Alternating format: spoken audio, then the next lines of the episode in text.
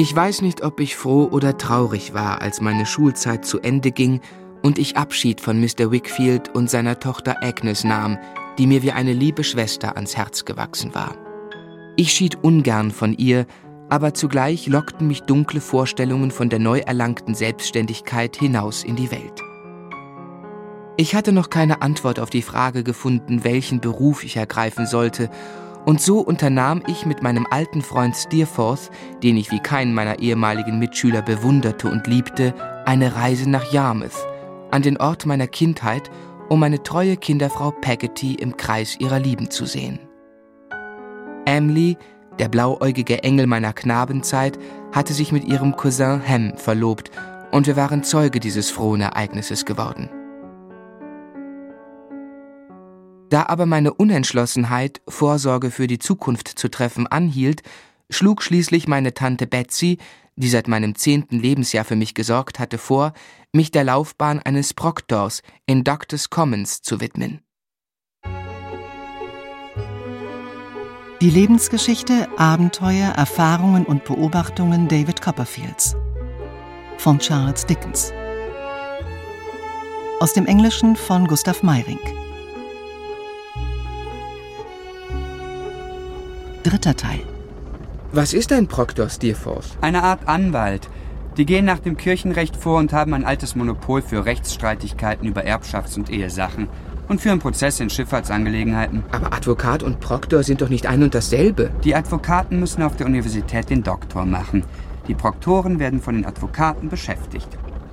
Beide beziehen sehr hübsche Honorare und machen im Allgemeinen recht gemütliche Geschäftchen miteinander. Meine Tante überlässt mir natürlich die Entscheidung. Es ist ihr wohl kürzlich beim Besuch ihres Proktors eingefallen, als sie ihr Testament zu meinen Gunsten ändern ließ. Ich empfehle dir sehr, Daisy, dich für Doctors Commons zu entscheiden. Sie brüsten sich dort mit ihrer Vornehmheit. Tante Betsy mietete mir also eine kleine möblierte Wohnung in London. Und für 1000 Pfund Inskriptionsgebühr trat ich der Kanzlei Spenlow und Jorkins bei. Nach wenigen langweiligen Wochen schon war mir, als seien Jahre vergangen. Steerforth war zu seinem Studium nach Oxford zurückgekehrt und ich vermisste seine Gesellschaft. Lieber Trotwood, ich bin in London und wohne bei Papas Agent Mr. Waterbrook, Ely Place, Holborn. Du bist herzlich eingeladen zu einer kleinen Gesellschaft heute Abend. Wenn du Zeit hast, komme doch etwas früher, ich muss dich sprechen. Deine dich liebende Freundin und Schwester Agnes. Agnes. Wie sehr hatte ich sie vermisst. Ihr schönes und stilles Gesicht, das die heiteren Tage meiner Schulzeit in Canterbury begleitet hatte, leuchtete hell vor mir. Weder sie noch ihren Vater hatte ich seither wiedergesehen, und ich eilte freudig nach Holborn hinaus. Hast du Uriah gesehen? Uriah Heep? Nein. Ist er denn auch in London? Er kommt täglich in die Kanzlei von Mr. Waterbrook. Er fuhr schon eine Woche vor mir hierher. Ich fürchte, Wegen eines unangenehmen Geschäftes, Trotwood. Hat er etwas für deinen Vater zu besorgen? Ich glaube. Ich glaube, er wird in Papas Kanzlei eintreten. Was? Uriah? Dieser niedrige, kriecherische Kerl will sich in eine derartige Stellung drängen? Du musst mit deinem Vater sprechen, Agnes. Du darfst es nicht dulden. Du erinnerst dich an unser Gespräch damals bei deinem Abschied aus Canterbury? Es ging um Papas Schwäche. Du meinst den Portwein? Uriah hat sich für Papa unentbehrlich gemacht. Er ist schlau und wachsam. Er hat Papas Schwäche ausgenutzt, bis, kurz Trot, bis Papa ihn fürchtete. Dieser Hund. Jetzt wird er also Vaters Associé sein. Ich habe Papa angesehen, dass ihm dieser Schritt aufgezwungen wurde, aber er tat, als sei es sein Wunsch. Dann kann man es also nicht verhindern. Nein, Trotwood. Und lass mich dich ernstlich bitten, freundlich gegen Uriah zu sein. Stoß ihn nicht zurück, Sei nicht heftig gegen ihn, auch wenn du ihn unangenehm findest. Denke zuerst an Papa und mich. Und jetzt mach nicht so ein trübes Gesicht. Wir werden ihn beim Diner treffen. Oh, Master Copperfield, ich bin stolz, von Ihnen beachtet zu werden und fühle mich für Ihre Herablassung tief verpflichtet. Ja, sehr nett, Uriah. Entschuldigen Sie mich, ich glaube, ich habe einen alten Bekannten entdeckt. Tommy. Tommy Traddles. Bist du es, Copperfield? Ja, tatsächlich. Wie schön, dich zu sehen. Weißt du, woran ich denken muss, wenn ich dich so vor mir sehe? Nein, mein Lieber. An den himmelblauen Anzug, den du in der Schule immer getragen hast.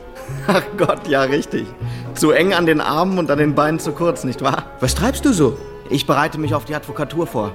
Es hat sich alles etwas verzögert. Ich musste erst das Geld zusammenbringen. Morgen fahre ich für ein paar Wochen nach Devonshire. Aber dann komme ich doch unbedingt besuchen. Von Herzen gern, lieber Traddles.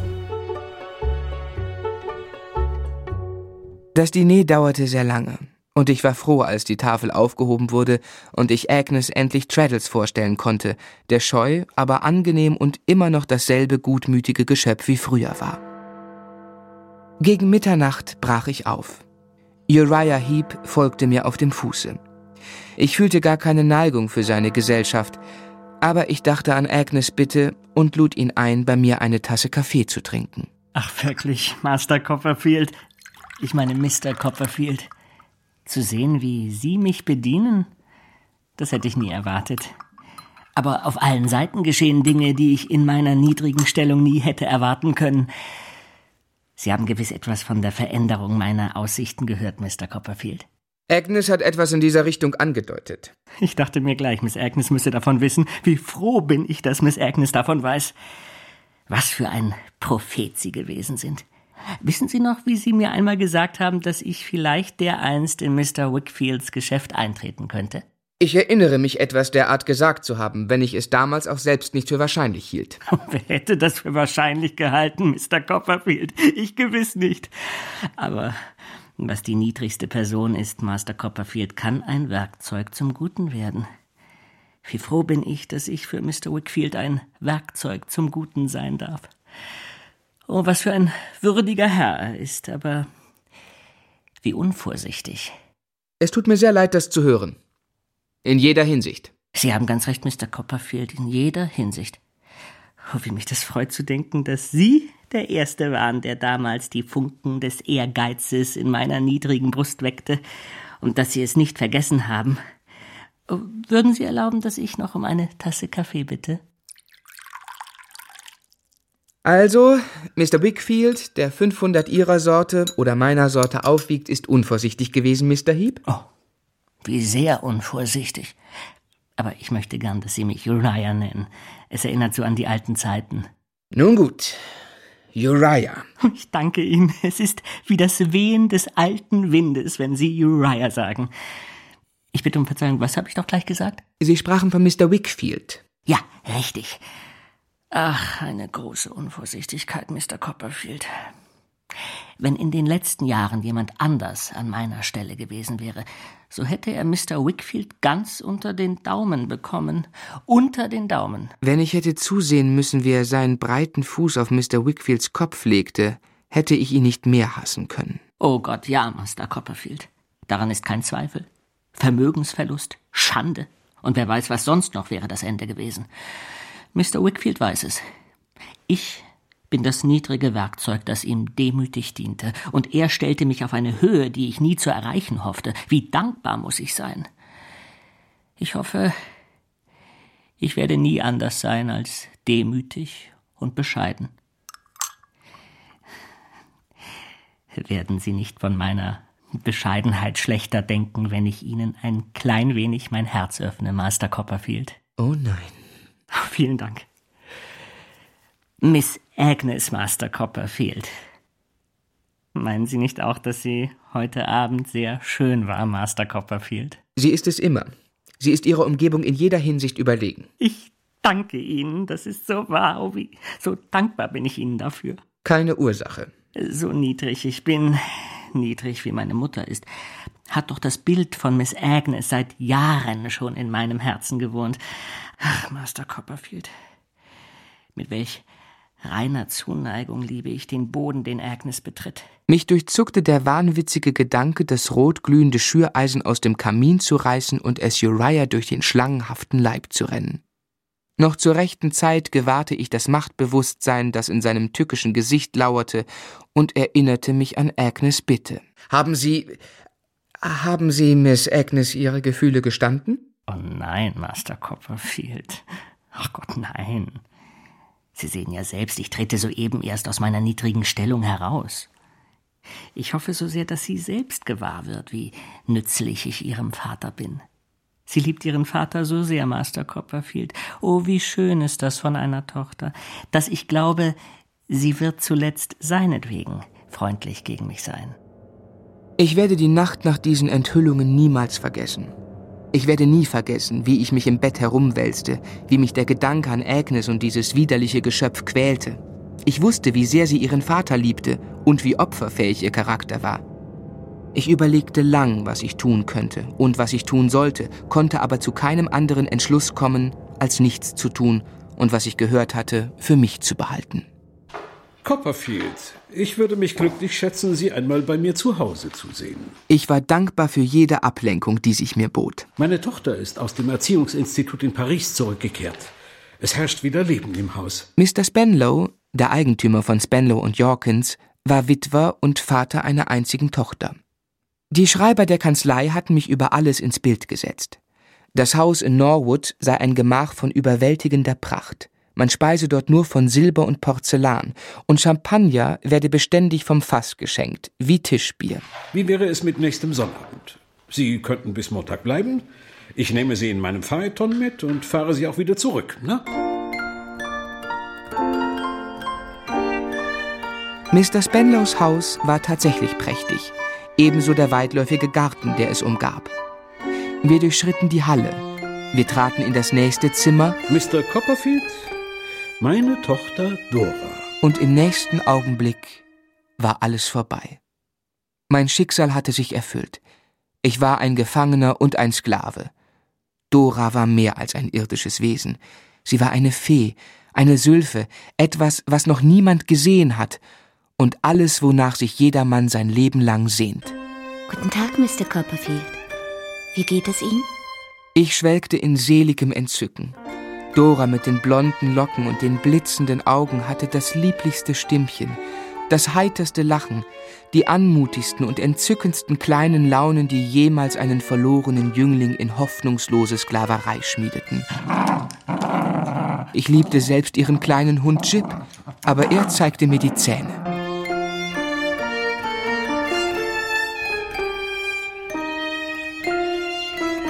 Am Sonntagmorgen war ich so frühzeitig wach, dass ich mich im Garten erging, um dabei von ihrem Bild zu träumen.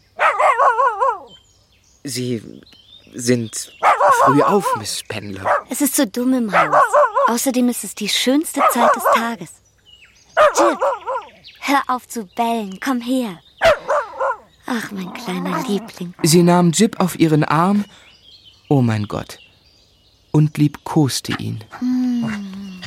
So ein liebes Hundchen. Hm? Mein Herzchen. Pfui, Jip. Willst du wohl brav sein? Ja, so ist es lieb. Mein Liebling. Die beiden letzten Worte galten leider dem Hund. Jip beschützt mich. Wir haben keine liebe Mama, nur uns, nicht wahr, guter Jip? Jedes Wort von Dora war ein neues Glied in meiner Sklavenkette.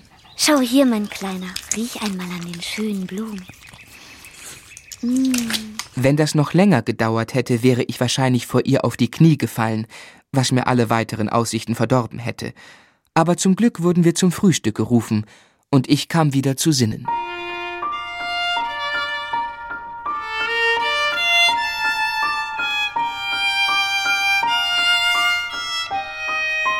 In den ersten Wochen meines Verliebtseins kaufte ich vier prachtvolle Westen.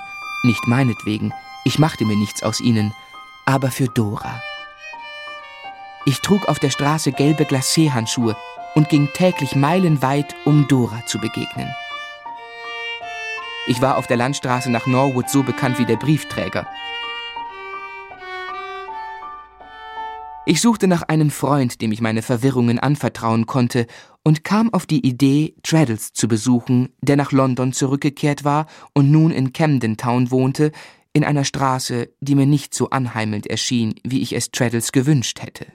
Mein lieber David, ich bin verlobt. Verlobt? Wie ich dich beneide. Nicht wahr? Sie ist eine Pfarrerstochter, eine von zehn Schwestern unten in Devonshire. Jawohl. Ein so liebes Mädchen, ein wenig älter als ich, aber gar ein so liebes Mädchen. Ich reiste hin und zurück zu Fuß und habe eine entzückende Zeit verlebt. Freilich wird es ein ziemlich langer Brautstand werden. Aber wir sagen immer, warten und hoffen. Copperfield, sie würde 60 Jahre warten und noch länger. Na, ich wünsche euch in jedem Fall eine kürzere Weile. Mittlerweile schlage ich mich so gut durch, wie ich kann. Ich schreibe Akten ab. Im Moment kompiliere ich für einen Buchhändler eine Enzyklopädie. Ich ernähre mich durch solche Arbeiten und hoffe, eines Tages mit einer Zeitung in Verbindung zu kommen. Reicht es dir denn zum Leben? Ich verdiene nicht viel, brauche aber auch nur wenig. Für gewöhnlich esse ich bei den Leuten unten. Nette, angenehme Menschen. Beide, Mr. und Mrs. Micawber, haben viel erlebt. Und sie... Micawber? Um Gottes Willen, Traddles, bitte Sie herauf! Mr. Micawber hatte sich nicht im geringsten verändert, seit ich ihn das letzte Mal gesehen hatte. Seine engen Beinkleider, sein Stock, seine Lorgnette, alles genau wie früher. Auch seine häuslichen Verhältnisse, von jeher am Rande des finanziellen Abgrunds, waren offenbar die gleichen wie früher. Mrs. Micawber, ein wenig salopper gekleidet als damals, befand sich in anderen Umständen. Ja, die Pfänder der Liebe. Gott im Himmel, Mr. Traddles, denken Sie nur. Der Freund meiner Jugend, der Gefährte früherer Jahre. Sie finden uns, Copperfield, gegenwärtig in einem sozusagen kleinen und anspruchslosen Haushalt, aber Sie wissen, dass ich in meiner Karriere mancherlei Schwierigkeiten besiegt und Hindernisse überwunden habe. Sie stehen der Tatsache nicht fremd gegenüber, dass es Abschnitte in meinem Leben gegeben hat, wo ich genötigt war zu pausieren, bis gewisse voraussichtliche Ereignisse eintreten sollten. Hm, Zeitabschnitte, wo ich sozusagen einen Anlauf nehmen musste, um das, was ich sicher ohne Anmaßung einen entscheidenden Sprung nenne, tun zu können. Die gegenwärtige Zeit nun bedeutet einen dieser Augenblicke im menschlichen Leben. Sie sehen mich zurückgetreten zum Sprung, und ich habe allen Grund zu glauben, dass binnen kurzem ein großer Umschwung zu gewärtigen ist. Beide Mikorbers freuten sich aufrichtig, mich zu sehen, und ich lud sie und Traddles ein, demnächst bei mir zu speisen – nicht zuletzt, weil ich hoffte, so auch Traddles und Steerforth, meine alten Schulkameraden und Zimmergenossen aus Salemhaus, wieder zusammenzubringen. Mein lieber guter Junge, Barkis liegt hoffnungslos danieder. Er ist noch ein bisschen knickriger als früher und das macht es noch schwerer, ihn zu pflegen. Aber ich will mich nicht beklagen, er ist ein guter Mann. Und er hat es mir immer recht behaglich gemacht. Ich gebe diesen Brief Mr. Steerforth mit, der diese Woche hier war. Sei innigst umarmt, mein Herzenskind. Deine Peggotty. Danke für den Brief, Steerforth. Ich wusste nicht, dass du in Yarmouth warst. Ich glaubte dich in Oxford. Fleißig studierend. Nur für ein paar Tage war ich dort. Wie geht es den anderen dort? Dem alten Peggotty, Ham und Emily. Sind sie schon verheiratet, die Glücklichen? Nein, aber es soll wohl bald stattfinden. Ich werde hinreisen und meine alte Kinderfrau besuchen. Nicht, dass ich ihr besondere Dienste leisten könnte, aber vielleicht kann mein Besuch sie trösten und ich kann von Barkes Abschied nehmen. Ja, geh hin. Es kann nicht schaden. Ich erbat mir von Mr. Spenlow ein paar Tage Urlaub, die er mir, da ich kein Gehalt bezog, nicht verwehren wollte, und kam im Haus meiner guten alten Peggotty gerade noch rechtzeitig an, um den braven Barkes noch einmal zu sehen. Er lag mit dem Kopf und den Schultern außerhalb des Bettes sehr unbequem auf seinem Koffer, der ihm schon so viel Schmerz und Unruhe verursacht hatte. Barkis, mein Herz. Hier ist mein lieber Junge, mein lieber Sohn, Master Davy, der uns zusammengebracht hat, Barkis. Barkis blieb stumm wie sein Koffer. Er löscht aus mit der Flut. Um halb vier ist Ebbe und dann blieb der Stone halb Stünd lang. Peggotty, ihr Bruder und ich wachten viele Stunden an seinem Bett. Er kommt zu sich. Jetzt geht's schnell zu Ende. Barkis, mein Lieber. C.P. Barkis. Es gibt kein besseres Weib auf Erden. Schau, hier ist Master Davy. Ich wollte ihn fragen, ob er mich noch kenne, als er versuchte, seinen Arm auszustrecken und ganz deutlich und mit freundlichem Lächeln zu mir sagte Barkis will. Es war Stauwasser, und er ging dahin, zugleich mit der Flut.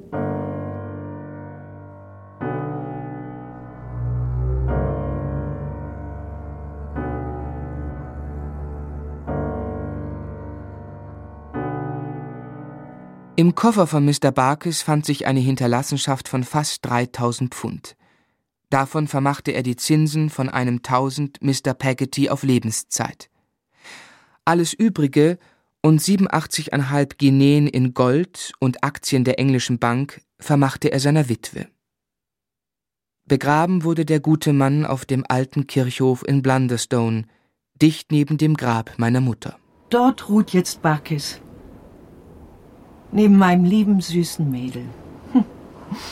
Und eines Tages werde ich auch dort ruhen. Nun, nun, Alte, noch bist du hier bei uns. Hm? Keine Frau auf der ganzen Welt kann sich leichter ums Herz fühlen.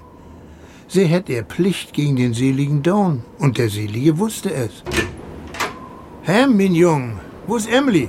Sie wird hier schon erwartet. Ham machte eine Bewegung mit dem Kopf, als ob sie draußen stünde. Master Davy, wollen Sie eine Minute herauskommen und, und sehen, was Emily und ich mitgebracht haben? Gerne. Als ich zur Tür an ihm vorbeiging, sah ich zu meinem Staunen und Schrecken, dass er totenbleich war. In diesem Gesicht war nichts mehr von der leuchtenden Freude, die ich das letzte Mal in ihm gesehen hatte, als Ham stolz und scheu an der Seite der liebreizenden Emily stand. Ham, was ist geschehen? Master Davy! Es war, als ob ihm das Herz brechen sollte. So schrecklich weinte er. Ich war ganz gelähmt beim Anblick solchen Grames. Lieber guter Ham, um Gottes Willen, was ist denn geschehen? Meine Liebe, Master Davy, der Stolz und die Hoffnung meines Herzens, sie für dich gestorben wäre und jetzt noch sterben würde. Sie ist fort. Emily? Fort? Emily ist geflohen. Denkt euch, denkt euch, unter welchen Umständen sie fort ist, wenn ich meinen guten und gnädigen Gott bitte, sie lieber zu töten, als sie in Schmach und Schande gerotten zu lassen. Oh, Master Davy, was soll ich drin sagen? Wie soll ich's ihm beibringen? Master Davy. Da hob ein großes Wehklagen und Weinen an, als wir alle wieder im Zimmer standen, ich mit einem Papier in der Hand, das Ham mir gegeben hatte. Inmitten eines Todesschweigens las ich den tränenbefleckten Brief. Wenn du, der du mich viel mehr liebst, als ich jemals verdient habe, dies liest, werde ich weit weg von euch sein. Weit weg von euch sein? Wenn ich diesen Morgen das geliebte Vaterhaus, mein Liebesheim verlassen habe, so werde ich nie wieder zurückkehren, wenn er mich nicht als seine Frau zurückbringt. Vergiss, dass wir uns jemals heiraten sollten. Versuche zu glauben, ich sei als kleines Kind gestorben. Sage meinem Onkel, dass ich ihn nie so geliebt habe wie jetzt. Sei ihm eine Stütze. Liebe ein Mädchen, das deiner wert ist. Wenn er mich nicht als seine Frau zurückbringt, und wenn er mich nicht als seine Frau zurückbringt und ich nicht mehr für mich selbst beten kann, so will ich doch für euch alle beten. Noch einmal dem Onkel einen letzten Liebesgruß, meine letzten Tränen und meinen letzten Dank. Wer ist es? Ich will seinen Namen wissen. Wer? Ham sah mich an und plötzlich durchzuckte mich eine furchtbare Ahnung, wie ein elektrischer Schlag. Ein Herr und ein Bedienter.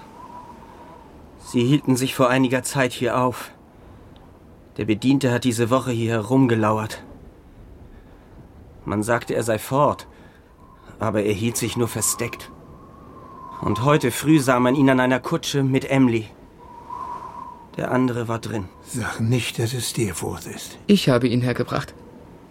Ich habe ihn euch vorgestellt. Master Davy, Sie können nichts dafür. Und ich gebe Ihnen gewiss nicht die Schuld. Aber es war Steerforth. Und er ist ein gottverfluchter Schurke.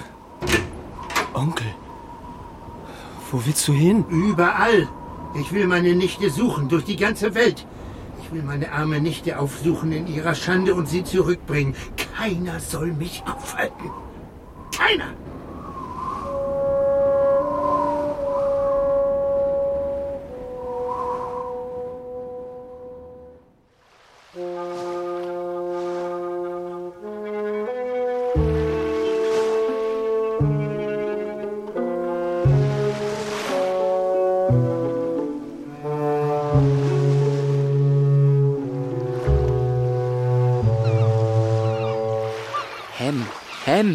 Was siehst du da draußen auf der See? Von dort drüben scheint es mir zu kommen. Das Ende. Hier war der Anfang, hier muss auch das Ende sein. Das macht mir Angst, Ham. Es ist ganz aus mit ihm. Er weiß nicht, wohin er geht. Er weiß nicht, was vor ihm liegt. Er tritt eine Wanderung an bis zum Ende seiner Tage, wenn er sie nicht findet. Ich weiß, Sie werden sein Freund sein, Master Davy. Verlass dich drauf. Morgen fährt er mit Peggotty und mir nach London. Ich musste einen Brief an Mrs. Steerforth schreiben. Er will sie aufsuchen. Die Erkenntnis von Steerforths Unwürdigkeit und der Gram über meine Mitschuld an dem Unglück, das Mr. Peggotty und seine Familie getroffen hatte, war bitter und schmerzlich für mich. Zwischen ihm und mir war alles zu Ende.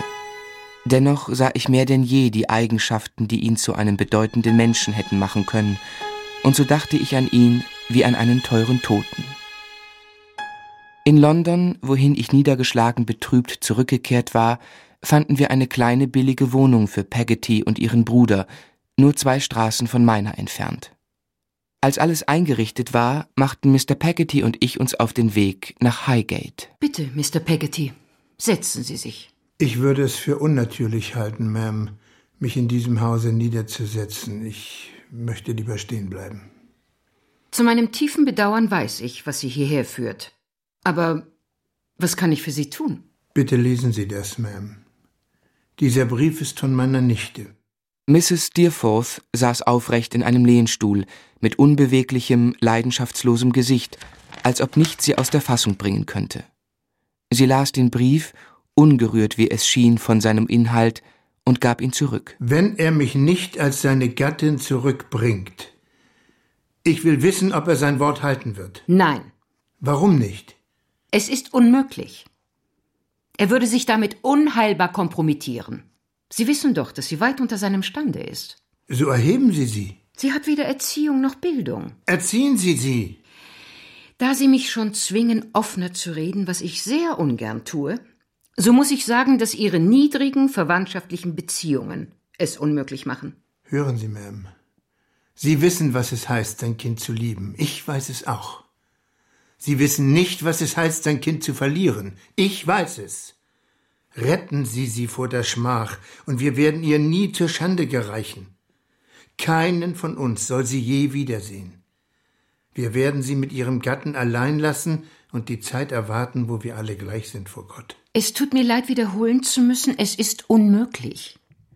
Wenn ich es auf andere Art gut machen kann. Ich sehe das Ebenbild des Gesichtes vor mir, das mich angesehen hat in meinem Haus, lächelnd und freundlich, während er auf Verrat sann. Wenn das Ebenbild dieses Gesichtes nicht zu brennendem Feuer wird bei dem Einfall, mir für die Schande und das Verderben meines Kindes Geld anzubieten. Und welche Entschädigung können Sie mir geben? Was ist Ihre Liebe gegen meine? Mein Sohn, der der einzige Zweck meines Lebens war, dem jeder meiner Gedanken galt, dem ich jeden Wunsch erfüllte von Kindheit an, läuft jetzt mit einem elenden Mädchen davon und meidet mich. Wenn er jetzt noch seine Laune fallen lässt, so soll er mir willkommen sein. Tut er es nicht, so soll er nie lebend oder sterbend in meine Nähe kommen. Ich kam ohne Hoffnung hierher und nehme keine mit. Dieses Haus ist für mich und die meinigen zu unheilvoll gewesen, als dass ich vernünftigerweise anderes hätte erwarten können.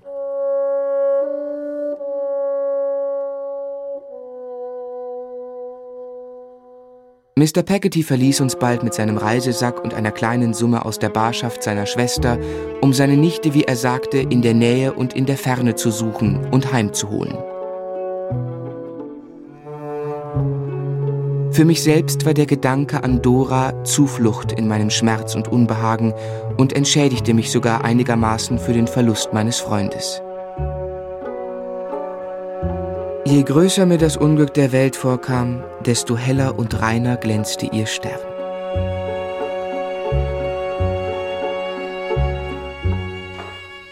In acht Tagen ist Doras Geburtstag, Mr. Copperfield.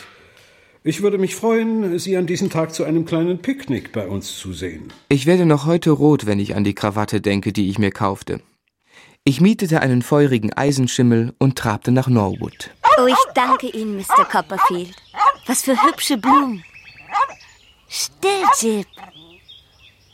Darf ich vorstellen, dies ist meine Busenfreundin, Miss Mills. Glückliche Miss Mills. Sie war verhältnismäßig ältlich, 20 Jahre und blickte mich freundlich und milde abgeklärt an. Julia Mills hat bei den Vorbereitungen für das Picknick geholfen.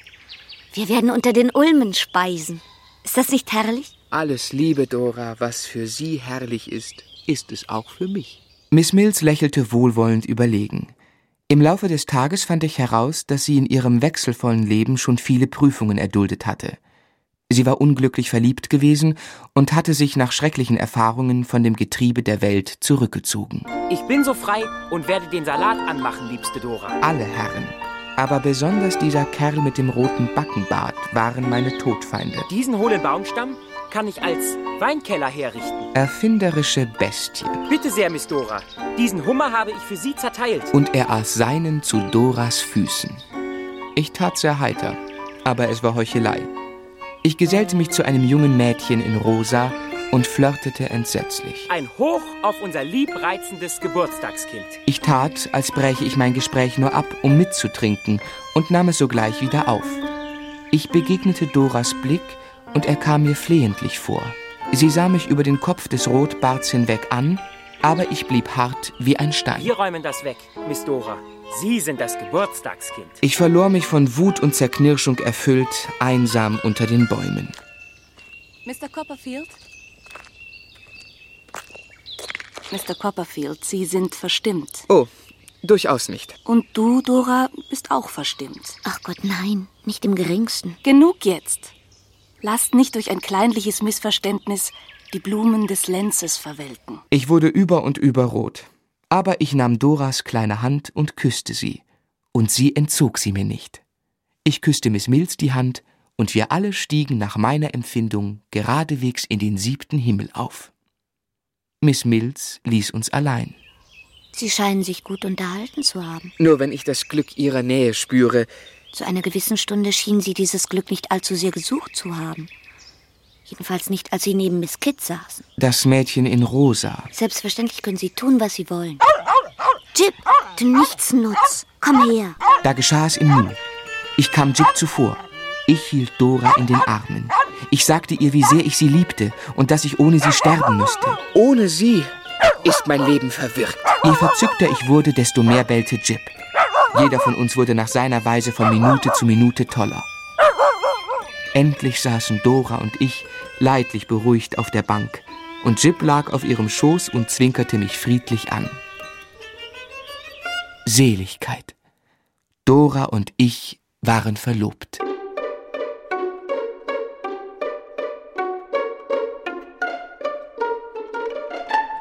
Mein lieber Copperfield, du siehst wohl aus. Traddles, ich freue mich außerordentlich, dich zu sehen. Es tut mir nur leid, dass wir nicht früher zusammenkommen konnten. Aber ich war so in Anspruch genommen. Natürlich. Ich weiß schon, die deinige lebt in London. Du weißt es? Ich habe hier kürzlich deine alte Kinderfrau angetroffen. Und wir haben ein bisschen über dich geplaudert. Natürlich. Meine Sophie lebt unten in Devonshire. Deshalb bin ich nicht so in Anspruch genommen wie du. Ich begreife nicht, wie du es aushältst, die so selten zu sehen. Wahrscheinlich, weil ich es nicht ändern kann. Und weil du so geduldig und beständig bist, Traddles. Sophie ist ein so außerordentlich liebes Mädchen. Wahrscheinlich hat sie mich mit ihren guten Eigenschaften angesteckt. Ich versichere dir, sie denkt nie an sich. Ist sie die Älteste? Ach Gott, nein. Die Älteste ist eine Schönheit, aber oft reizbar und verstimmt. Sophie gibt ihr aber immer ihre gute Laune wieder. Sophie ist die Jüngste. Die beiden Jüngsten sind erst neun und zehn Jahre. Sophie erzieht sie. Also die zweite Tochter? Nein. Sarah ist die zweite. Sie hat irgendwas mit dem Rückenmark und muss mindestens zwölf Monate im Bett liegen. Sophie pflegt sie. Sophie ist die vierte. Lebt die Mutter nicht mehr? Oh ja, sie lebt noch. Eine ganz vorzügliche Frau. Aber die feuchte Gegend ist ihrer Gesundheit nicht zuträglich und kurz, sie ist gelähmt. Oh Gott. Traurig, nicht wahr?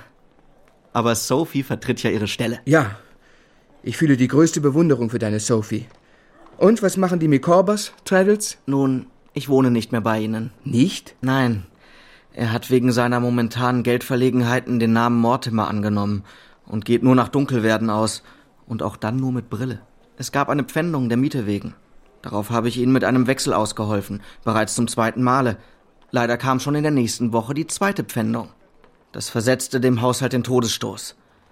Seitdem habe ich ein möbliertes Zimmer und die Mortimers, äh, Mikorbas, leben ganz zurückgezogen. Das ist ein Schlag. Eines Abends kehrte ich mit Peggotty von einem Stadtbummel in meine Wohnung zurück. Trot, mein Lieber, komm her, lass dich umarmen. Von allen Menschen auf der Welt hätte ich meine Tante und Mr. Dick am wenigsten erwartet. Sie saßen auf einem Haufen Koffer und tranken Tee. Hallo, wie geht es Ihnen? Du erinnerst dich doch meiner Tante, Peggotty. Um aller Liebe und Barmherzigkeit willen, Kind, nenne diese Frau nicht bei diesem Südsee-Insulaner-Namen. Wenn sie verheiratet und ihn los ist, übrigens das Beste, was sie tun konnte, warum soll sie daraus keinen Vorteil ziehen? Wie war denn der Name Ihres Mannes? Barkis, Ma'am. Gut. Klingt wenigstens nicht, als ob Sie einen Missionar nötig hätten. Wie geht es Ihnen, Barkis? Hoffentlich gut? Danke, Ma'am, ich kann nicht klagen. Wir sind beide älter geworden, sehe ich. Trot, Liebling, bitte noch eine Tasse. Tante, warum setzt du dich nicht in den Lehnstuhl? Danke, ich ziehe vor, auf meinem Eigentum zu sitzen. Mr. Dick, der an seinem Drachen lehnte, schüttelte düster den Kopf und deutete auf meine Tante. Trot, Sie brauchen nicht hinauszugehen, Barkis. Trot, bist du ein fester und selbstständiger Charakter geworden? Ich hoffe es, Tante. Wie meinst du das? Nun, ich glaube es. Warum, meinst du, sitze ich heute Abend lieber auf diesem meinem Eigentum? Weil es alles ist, was ich habe. Weil ich ruiniert bin, mein Liebling. Alles, was ich noch auf der Welt besitze, befindet sich hier in diesem Zimmer, mit Ausnahme des Häuschens, und das sucht Janet zu vermieten. Buggis, ich brauche ein Bett für Mr. Dick, und vielleicht könnten Sie für mich auch irgendwas hier zurechtmachen, nur für eine Nacht. Wir werden morgen weiter darüber reden. Ich bin bloß deinetwegen bekümmert. Trot, mein Kind. Aber wir müssen Schicksalsschlägen kühn ins Gesicht sehen und dürfen uns nicht einschüchtern lassen, mein Liebling.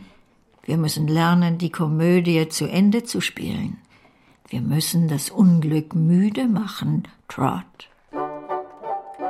Wir brachten Mr. Dick bei Peggotty in der kleinen Schlafkammer ihres Bruders unter, obgleich sie behauptet hatte, dass dort nicht genug Platz wäre, um eine Katze zu schaukeln. Du weißt, Trotwood, ich will gar keine Katze schaukeln. Ich schaukele nie Katzen. Was geht das also mich an? Er fühlte sich dort sehr wohl und strahlte, als ich ihn verließ. Trot, im Allgemeinen sind mir fremde Gesichter gleichgültig, aber ich möchte doch sagen, dass mir deine Barkis sehr gut gefällt. Sie hat dich ungemein gern. Es gibt nichts, was sie meinetwegen nicht täte. Ja, das glaube ich auch. Was hat mich das arme Geschöpf gebeten und angefleht, etwas von ihrem Gelde zu nehmen? Ach du meine Güte. Ich weiß alles, Trot. Barkis hat mir alles erzählt. Du bildest dir also ein, verliebt zu sein. Wie? Einbilden? Ich bete sie aus ganzer Seele an. Dora. So, so. Du wirst natürlich behaupten, das kleine Ding sei bezaubernd. Liebe Tante, kein Mensch kann sich vorstellen, wie sie wirklich ist. Kein Gänschen? Ein Gänschen, Tante. Nicht leichtsinnig? Leichtsinnig, Tante. Schon gut, schon gut. Und ihr glaubt, ihr seid füreinander bestimmt. Ich weiß wohl, wir sind jung und unerfahren, aber wir lieben uns wahrhaftig. Ach, Trot, blind, blind, blind. Aber ich will zwei junge Geschöpfe nicht auseinanderbringen. Gut, wir wollen hoffen, dass alles einen glücklichen Ausgang nimmt. Gute Nacht, mein Liebling.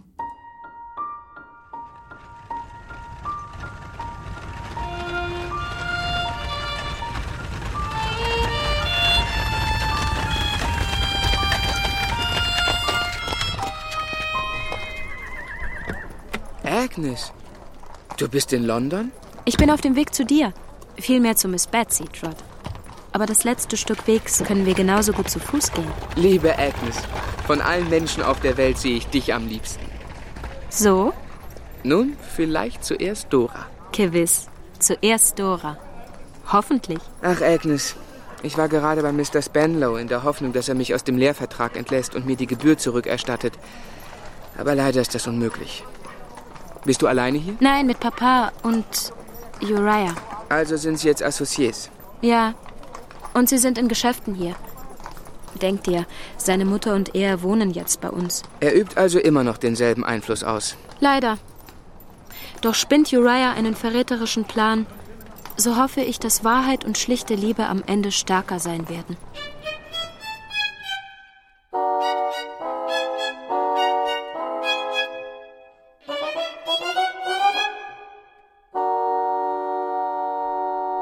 Jetzt, Trot und Agnes, wollen wir dem Fall Betsy Trotwood ins Gesicht sehen und uns klar werden, wie alles steht. Betsy Trotwood besaß einiges Vermögen, genug, um zu leben, eigentlich noch mehr, und auf den Rat ihres Anwalts legte sie es in Hypotheken an. Das warf recht anständige Zinsen ab. Aber sie glaubte, sie sei klüger als ihr Anwalt, der jetzt kein so guter Geschäftsmann zu sein schien wie früher. Ich meine deinen Vater, Agnes.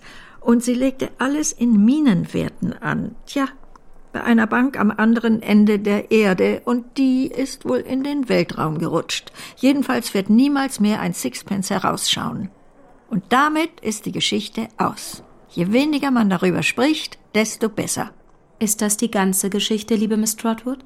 Ich denke, es ist genug, mein Kind. Das Geld ist alle und die Geschichte ist aus. Und wenn sie nicht gestorben ist und so weiter. Was also ist zu tun? Das Häuschen bringt etwa 70 Pfund im Jahr. Dann haben wir Dick, er bekommt etwa 100 Pfund jährlich, aber das muss natürlich für ihn allein ausgegeben werden. Wie können also Trot und ich am besten mit unseren Mitteln auskommen? Ich muss irgendetwas anfangen, um meinen Lebensunterhalt zu bestreiten. Soldat werden, meinst du wohl, oder zur See fahren? Ich will nichts hören.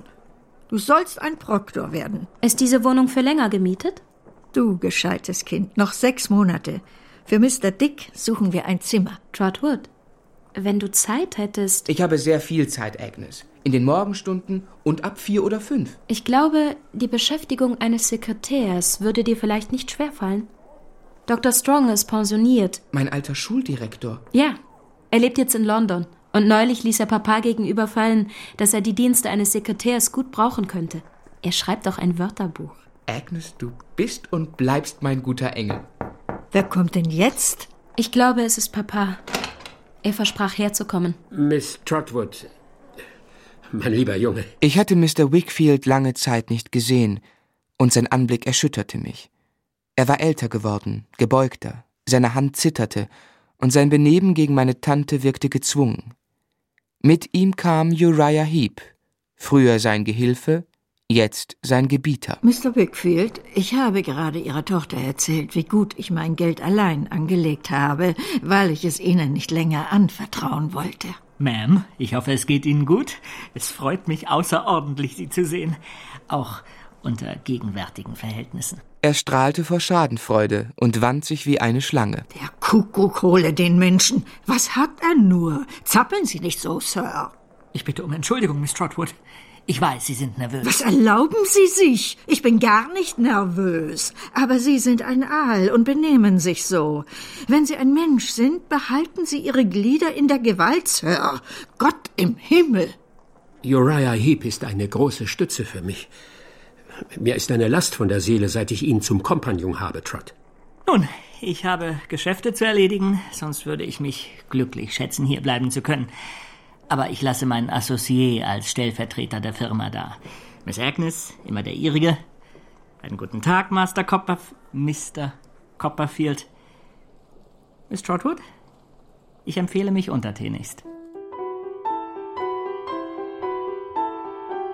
Meine liebste Dora, sag mir, ob du auch einen Bettler lieben könntest. Wie kannst du nur so etwas Albernes fragen? Einen Bettler lieben? Dora, mein Herzensschatz, ich bin ein Bettler. Wie kannst du so albern sein? Warte, Jip soll dich beißen. Dora, ich bin dein zugrunde gerichteter Dodie. Meine Tante hat ihr gesamtes Vermögen verloren. Oh, warte, Jip wird dich beißen. Ich fiel vor ihr auf die Knie und beteuerte meine Liebe, sagte, dass ich sie aber von dem Versprechen entbinden müsse, weil ich jetzt arm sei und dass ich es kaum ertragen könne, sie zu verlieren. Oh Gott, oh Gott. Wie erschrocken bin ich. Wo ist Julia Mills? Führe mich zu Julia Mills. Dora, höre. Ich fürchte die Armut nicht, wenn du es nicht tust. Mein Herz und mein Arm werden durch den Gedanken an dich gestählt. Ich habe eine zusätzliche Stelle als Sekretär angenommen und mir ein Buch angeschafft über die Mysterien der Stenografie. Traddles wird mich bei Zeitungen einführen und ich werde über Parlamentsdebatten berichten. Dora, ich scheue keine Mühe und Arbeit. Oh Gott, oh Gott, wo ist Julia Mills? Ich will zu Julia Mills. Bedenke doch, dass wir es schaffen können. Ein sauer verdientes Brot ist süßer als ein geerbtes Festgelage. Sag mir, ist dein Herz noch immer mein? Oh ja, ja, es ist ganz dein. Aber, aber sei nicht so schrecklich. Schrecklich? Ja, sprich nicht von arm sein und, und, und harter Arbeit. Bitte nicht. Teuerstes Herz, der wohlverdiente Bissen Brot. Ja, ja, ich mag nichts mehr vom Bissen Brot hören. Jip muss jeden Mittag Punkt zwölf ein Hammelkotelett bekommen oder er stirbt. Hätte ich mich noch mehr in Dora verlieben können, so wäre es jetzt sicher der Fall gewesen. Aber ich fühlte, dass sie doch zu wenig praktisch war. Sie fiel in Ohnmacht. Mit Hilfe von Miss Mills brachte ich sie wieder zu sich. Steh nicht um fünf Uhr auf, du nichtsnutziger Junge. Es ist doch ein Unsinn. Schatz, ich habe zu arbeiten. So tu es nicht. Warum nur? Wir arbeiten, um zu leben, mein Herz. Ach Gott, wie lächerlich. Aber wie sollen wir denn leben, ohne zu arbeiten? Wie? Irgendwie. Der arme Junge wird sich noch überarbeiten, Ma'am. Er steht in der Früh um fünf auf und kehrt erst um zehn Uhr abends heim. Und dann sitzt er immer noch am Tisch und schreibt. Ja, Barkis, er ist ein guter und entschlossener Charakter. Und er ist jung und stark. Er wird seinen Weg trotz aller Widrigkeiten machen. Jetzt veröffentlicht er sogar eine literarische Skizze im Morning Chronicle. Und Mr. Dick hat er auch eine Arbeit verschafft. Ich weiß, er kopiert Akten für Tommy Traddles. Wir können sehr stolz auf ihn sein. Er macht das Unglück müde, Barkis. Das Unglück war vielleicht müde, aber es schlief nicht. Doras Vater starb, plötzlich und unerwartet, an einem Schlaganfall. Er hinterließ kein Testament, dafür jede Menge Schulden. Sein Lebensstil hatte dies nicht vermuten lassen. So wurde sein Besitz verkauft und die arme Dora zog zu zwei unverheirateten Tanten nach Putney. In ihrem Schmerz wollte sie mich wochenlang nicht sehen, und ich war sehr niedergeschlagen. Trot, ich glaube, eine kleine Abwechslung würde dir gut tun. Du solltest nach Dover fahren und einmal nach dem Haus sehen und bei der Gelegenheit einen Kontrakt mit dem neuen Mieter aufsetzen. Also fuhr ich nach Dover, und nachdem ich mich davon überzeugt hatte, dass alles in bester Ordnung sei, begab ich mich nach Canterbury, in Mr. Wickfields Haus, wo mich eine Überraschung erwartete. Mr. Micawber? Sie hier? Mein lieber Copperfield. Ja, Sie finden mich hier in diesem ehrwürdigen Tempel der Jurisprudenz. Wir haben der Metropole den Rücken gekehrt, um unser Glück in einer Episkopalstadt zu machen. Wenn Sie gestatten, Wilkins Micawber, Privatsekretär von Mr. Uriah Heep, Inhaber der Kanzlei Wickfield und Heep. Wie ist das möglich? Mr. Heep ist mein Wohltäter, Copperfield. Er gab mir diese Stellung, um mich vom Druck meiner materiellen Schwierigkeiten zu erlösen. Äh, nun ja, er macht diese Erlösung vom Wert meiner Dienste abhängig. Und, äh, nun ja, auf diesen Wert meiner Dienstleistungen setze ich nun meine Hoffnung. Ein glücklicher Zufall führte uns vor einiger Zeit in London zusammen, als ich juristischer Gewandtheit mehr denn je bedurfte. Und? Sie sind zufrieden mit Ihrem Freund, Mr. Micawber? Er hat sich für mich in einer Weise verwendet, die seinem Kopf wie seinem Herzen zur Ehre gereicht. Ein Mann, der wie ich unter dem Druck pekuniärer Verlegenheiten schmachtet. Ich hätte nicht geglaubt, dass er mit seinem Geld freigebig sein würde. Verzeihen Sie, ich spreche von meinem Freunde Heep, wie ich ihn kennengelernt habe. Es freut mich, dass Ihre Erfahrungen in diesem Punkt so günstig ausfallen. Sehen Sie Mr. Wickfield häufig? Nicht oft. Mr. Wickfield ist, darf ich wohl sagen, ein Mann von vortrefflichen Absichten, aber er ist, kurz gesagt, er ist invalid. Ich fürchte, sein Kompagnon will ihn dazu machen. Lieber Copperfield, erlauben Sie mir eine Bemerkung. Ich befinde mich hier in einer Vertrauensstellung. Die Besprechung mancher Themen, selbst mit Mrs. Micawber, ist meiner Überzeugung nach unverträglich mit den Funktionen, die mir jetzt obliegen. Ich möchte mir daher die Freiheit nehmen, Ihnen vorzuschlagen, dass wir in unserem freundschaftlichen Verkehr eine Linie ziehen. Auf der einen Seite dieser Linie ist der ganze Bereich des menschlichen Geistes mit einer einzigen unbedeutenden Ausnahme. Auf der anderen Seite liegt diese Ausnahme, nämlich die Angelegenheiten von Wickfield und Heap mit allem, was dazugehört. Soll ich Sie jetzt zu Mr. Wickfield geleiten? Danke, ich kenne mich hier aus. Uriah Heep und seine Mutter verdüsterten wie zwei große Fledermäuse das Haus der Wickfields. Sie belauerten uns von morgens bis abends. Fast nie hatte ich die Gelegenheit, mit Agnes oder ihrem Vater allein zu sein. Auch nach dem Abendessen, als Mr. Wickfield sich mit mir in den Salon begab, war selbstverständlich Uriah Heep dabei. Wir sehen nur sehr selten unseren gegenwärtigen Gast, Sir. Ich möchte daher vorschlagen, seine Anwesenheit noch mit ein paar Gläsern Wein zu feiern, wenn Sie nichts dagegen haben. Sie haben ihm schon beim Essen zu viel eingeschenkt. Auf Ihr Wohl und Ihre Gesundheit, Mr. Copperfield. Mr. Wickfield, sich seiner Schwäche wohl bewusst, bemühte sich vergeblich, ihrer Herr zu werden. Uriah Heep wand und krümmte sich mit sichtlichem Frohlocken und stellte ihn mir zur Schau. Nun, Freund, Partner, jetzt will ich einen Toast ausbringen auf die göttlichste ihres Geschlechts. Ich bin eigentlich eine viel zu niedrige Person, um auf ihre Gesundheit zu trinken, aber ich bewundere sie. Ich bete sie an. Mr. Wickfield sank in seinen Lehnstuhl zurück. Kein physischer Schmerz hätte ihn schrecklicher treffen können als die geistige Qual, die er vergeblich durch Verkrampfen der Hände zu verbergen suchte. Agnes Wickfield ist, darf ich wohl sagen, die göttlichste ihres Geschlechts. Darf ich unter Freunden offenherzig sprechen? Ihr Vater zu sein, ist eine stolze Auszeichnung. Aber Ihr Gatte. Schweigen Sie still! Was ist los? Sie sind doch nicht verrückt geworden, Mr. Wickfield, hoffe ich. Wenn ich sage, ich besitze so viel Ehrgeiz, Ihre Agnes zu meiner Agnes machen zu wollen, so habe ich dazu so gut ein Recht wie jeder andere. Niemals! Dazu wird es nicht kommen. Das nicht. Beruhigen Sie sich. Denken Sie an Agnes, bitte. Ersparen Sie ja eine Szene, Mr. Wickfield. Trotwood, ihr seid meine Lieblinge, Agnes und du. Aber sieh ihn an. Er deutete auf Uriah, der bleich und starr in einer Ecke stand, bestürzt, sich in seinen Berechnungen so getäuscht zu sehen. Sieh dir diesen Folterknecht an. Durch ihn habe ich Schritt für Schritt Namen und Ruf, Friede und Ruhe, Haus und Familie verloren. Ich habe für Sie Namen und Ruf, Friede und Ruhe, Haus und Familie erhalten. Seien Sie nicht verrückt, Mr. Wickfield. Wenn ich ein bisschen weitergegangen bin, als Sie vorbereitet waren, kann ich doch einen Schritt zurück tun. Es ist doch nichts geschehen. Sieh ihn jetzt in seiner wahren Gestalt. Besser, Sie bringen ihn zum Schweigen, Copperfield, bevor er etwas sagt, was ihm später leid tun wird. Ich will alles sagen. Warum sollte ich nicht in der Hand eines jeden Menschen sein, wenn ich in der Ihrigen bin. Hüten Sie sich, ich sag es Ihnen. Wenn Sie ihn nicht zum Schweigen bringen, sind Sie nicht sein Freund. Oh, Trotwood, Trotwood. Was ist das mir geworden? Schwaches Gewähren lassen hat mich zugrunde gerichtet.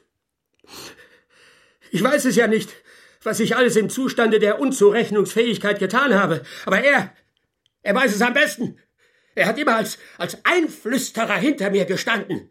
Da, da siehst du den Mühlstein um meinen Hals. Sie haben überhaupt nicht nötig, so viel oder nur halb so viel oder überhaupt etwas zu sagen. Sie hätten auch gar nicht so viel Aufhebens davon gemacht, wenn nicht der Wein gewesen wäre. Sie werden morgen klarer darüber denken, Sir.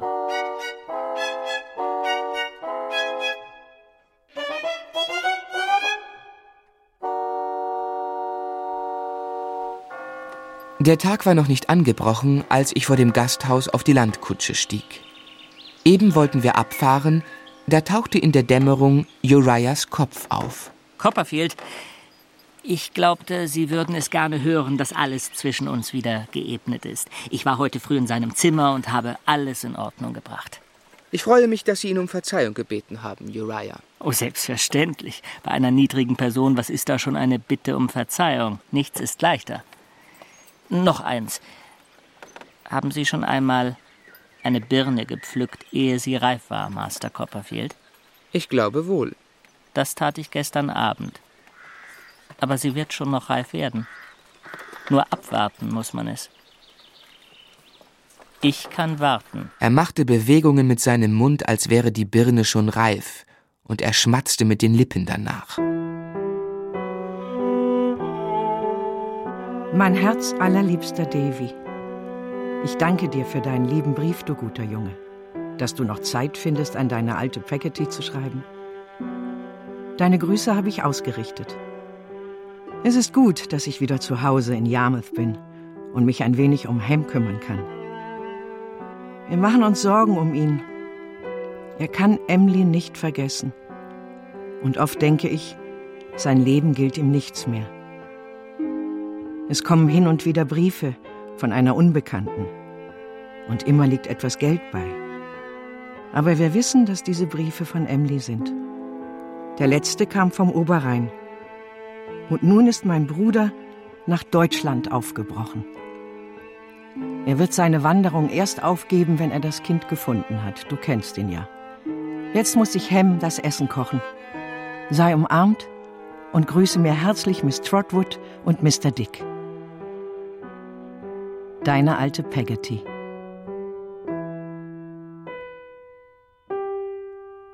Endlich durfte ich Dora wiedersehen.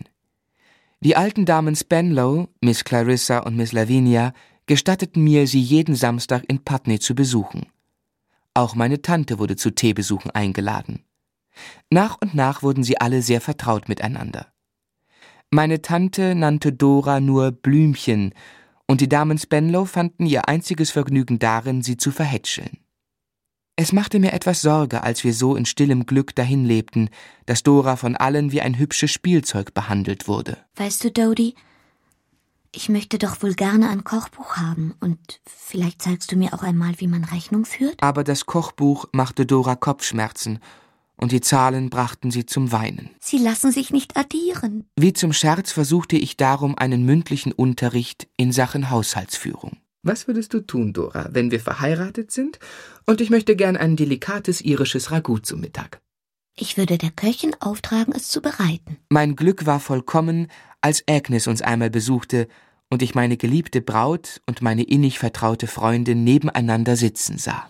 Es freut mich so sehr, dass Sie mich gern haben, Miss Agnes. Trotwood hat mich wohl recht schwarz geschildert. Oh nein, ich habe nichts als Lob über Sie gehört. Er hält so viel auf Sie, dass ich mich vor Ihnen gefürchtet habe. Der kurze Abend flog dahin, auf Schwingen wie aus Sommerfäden. Die Stunde rückte heran, da uns die Kutsche abholen sollte. Ich stand allein vor dem Kamin, als Dora leise hereinschlich, um mir den gewohnten, allerliebsten Abschiedskuss zu geben. Meinst du nicht, Dodie, wenn ich Sie schon länger zur Freundin gehabt hätte, dass ich dann hätte gescheiter sein können? Lieber Schatz, was für ein Unsinn. Ich habe vergessen, wie nahe Agnes mit dir verwandt ist. Du nichtsnutziger Junge. Sie ist keine Verwandte von mir, wir wurden nur zusammen erzogen, wie Bruder und Schwester. Ich möchte nur wissen, wieso du dich eigentlich dann in mich verliebt hast. Vielleicht, weil ich dich nicht sehen konnte, ohne dich zu lieben, Dora. Aber wenn du mich nun gar nicht gesehen hättest? Aber wenn wir nun gar nicht geboren worden wären?